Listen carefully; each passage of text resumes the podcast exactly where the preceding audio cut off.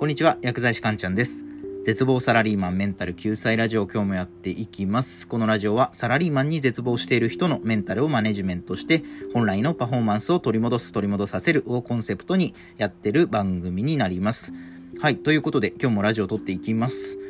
なんか週末に台風が来るみたいですね。ちょっとあの詳しい情報僕も見てないんですけど多分土曜日ぐらいなのかな？土曜日ぐらいに、えー太平洋側を通過するということでいや多分これもしかしたら静岡当たるなーっていう感じなので、まあ、週末はちょっと家でおとなしくしてようかなって思います。まあ電車通勤の方とかもね電車止まったりとかで大変だと思うのでまあちょっと台風の情報にはね、えー注意しながら、まあ、目を配りながらですね、まあ、週末はねちょっと身の安全を第一に考えて、えーお家の中で待機しておくのがいいんじゃないでしょうかということことではい。で今日はですねどんなお話をしようかというとえーとキャッシュレスについてお話をしようと思います。キャッシュレスですね。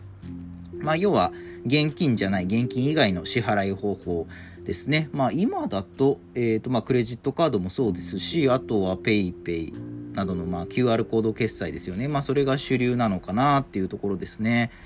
で、えーとまあ、なんでこの話をしようかと思ったかというとですね、まあ、先日、まあ、自分の働いてるところにもあのキャッシュレスを導入したんですよ。っていうのはその今働いてる薬局実は結構昔からある薬局で歴史が長いんですよね。どれぐらいかというとあの僕が生まれる時には生まれた時にはもうすでに10年ぐらいはやってた薬局みたいなので、まあ、歴史としては40年50年まあそれぐらいっていうことですね、まあ、結構古い薬局なんですよ。でまあ地域柄ですねそんなに若い人もね来ないんですよ。まあどちらかというとおじいちゃんおばあちゃんのお年寄りばっかり客層はね。そうなので、まあ、みんなやっぱね使うのは現金なんですよね。そう現金。そうだからずっとキャッシュレス、まあ、クレジットカードの支払いが、えーとまあ、導入してなかったんですよね。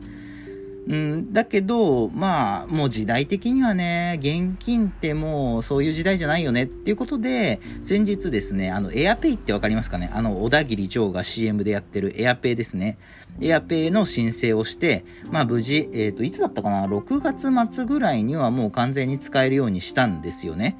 うん、やっぱね、キャッシュレスは、うん、ちゃんと導入した方がいいよねっていうことで、はい、無事エアペイを導入することになりました。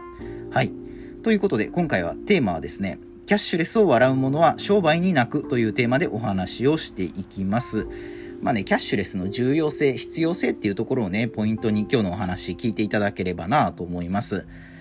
でまあえっ、とキャッシュレスをね自分の、えー薬局に導入してまあ、感じたことっていうのが一つあって、まあ、それが何かっていうとやっぱキャッシュレスを導入した方が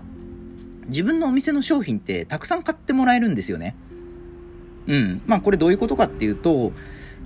こう手持ちがないけど、まあカードなら払えるよっていう時って結構あるじゃないですか。うん、例えばちょっとあの、大きいお買い物するときに、あ、今ちょっと現金持ってないやっていう時結構ありますよね。で、そんな時に、あの、もしね、そのお店が、まあ、キャッシュレス対応、まあ、クレジットカードなり、まあ、その他のね、決済対応してるんだったら、あ、払える、よかった、よかったっていうケースって結構ありますよね。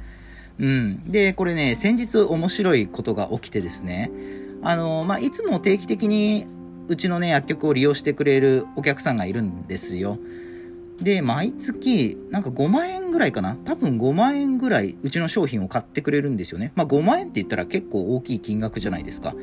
で、まあそのお客さん、まあうちの商品を買うって今年もね、えことあ今月も買うってなって、で、お会計の時にね、確か4万7千円ぐらいだったと思うんですよね。で、じゃあお会計4万7千円ですっていうことで言ったら、まああのよくキャッシュレス対応のお店には、あの、こういう風なキャッシュレス対応してますみたいな、例えばビザとか JCB とか、まあ、えっ、と、あと PayPay とか、まあこういうの対応してますよみたいな表示がレジの近くにあるじゃないですか。で、まあ、うちもね、その表示置いて、置いてあるので、掲載してあるので、で、その時に、あの、お支払いの時にですね、お客さんが、あ、お店、このお店、キャッシュレス対応してるんだっていう風に言ったんですよ。で、まあ、あの、もう本当に先日ね、導入したばっかりですけど、あ、もちろん導入してますよ、みたいな、ちょっとドヤ顔で言ったんですけど、で、そしたらですね、そのお客さん、えーじゃあちょっと家に戻って、クレジットカード取ってきていい？っていう風に言ったんですよね。すごいですよね。まあ多分そのお客さんはいつも現金で払ってたから、まあ5万円ぐらいだったらね、多分下ろしてきて、まあ現金としてお財布の中に入ってたと思うんですよ。まあでも、あえてね、あの、クレジットカード取ってきていいですか？ちょっと待っててもらっていいですか？って言って、まあ本当に、ご自宅の方にね、取りに戻ったんですよね、クレジットカードを。まあつまりこのことから何が言えるかっていうと、みんなやっぱできればクレジットカードで払いたいんですよね。大きい金額っていうのは。まあそれはやはりポイントもつくとかもそうですし、まあえっ、と、あとはそうですね、お金の管理が割と可視化されるので、うん、結構やっぱクレジットカードの方が便利なんですよね。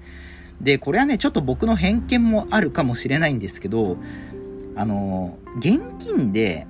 お支払いする人よりかは、キャッシュレスでお支払いする人の方が、うん、客層がいいんですよね。客層がいい。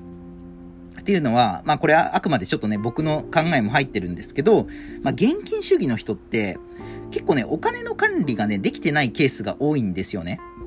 そう、お金の管理ができてない。っていうのは、その、キャッシュレス決済の方が、まあ、例えばね、アプリとかと連動して、まあ、いついつどこで、えー、何円使ったっていうのが、もうデータとしてすぐ見れるじゃないですか。でも、その現金主義の人って、じゃあ、えっ、ー、と、今月スーパーで何を、えっ、ー、と、いくら分買ったとか、レシート全部取っておかないと、いつどこで自分が何円使ったかってわかんないですよね。で、そんなレシート全部取って管理してる人なんて、まあ、そうそういないし、いないはずなんですよ。まあ、めんどくさいじゃないですか。まあ、だけど、キャッシュレスだと、まあ、それが、まあ、すぐ可視化できるっていうことで、まあ、長期目線で見れば、キャッシュレス決済の方が、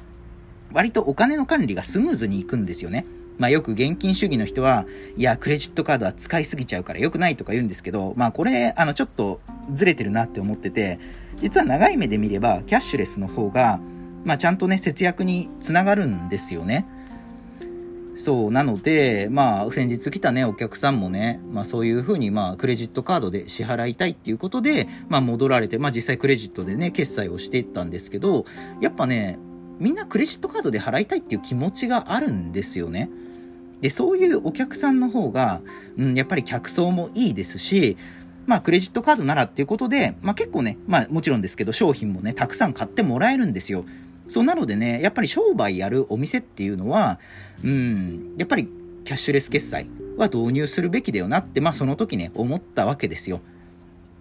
で、特にお隣韓国まあ、韓国ではね、キャッシュレスの普及率がね、9割を超えてるみたいなんですよね。9割っていうことはもう10人に9人は、9人以上はキャッシュレスなんですよ。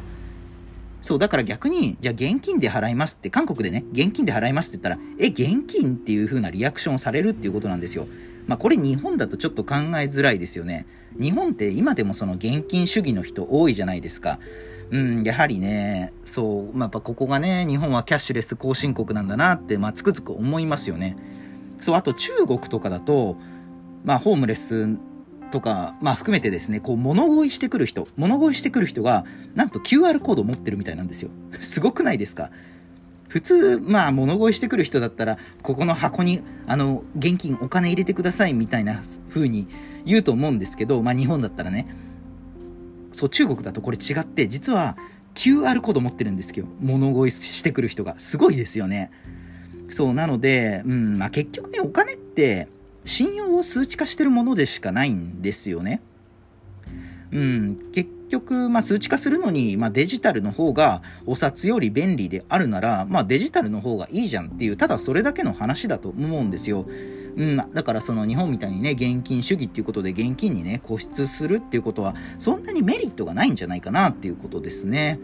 はい。ということで、えー、今回はですね、キャッシュレスを洗うものは商売に泣くというテーマでね、お話をしてきました。まあ、えっ、ー、と、キャッシュレスをね、導入した方が、まあ、たくさんお客さんに商品を買ってもらえるし、まあ、あとはね、えっ、ー、と、客層のいいお客さん、うん、客層が、えー、客層がいい人たちが、こう、えっ、と、集まりやすい。っていう、えー、その2点ですね、えキャッシュレスを導入した方がいいメリットっていうことで、はい。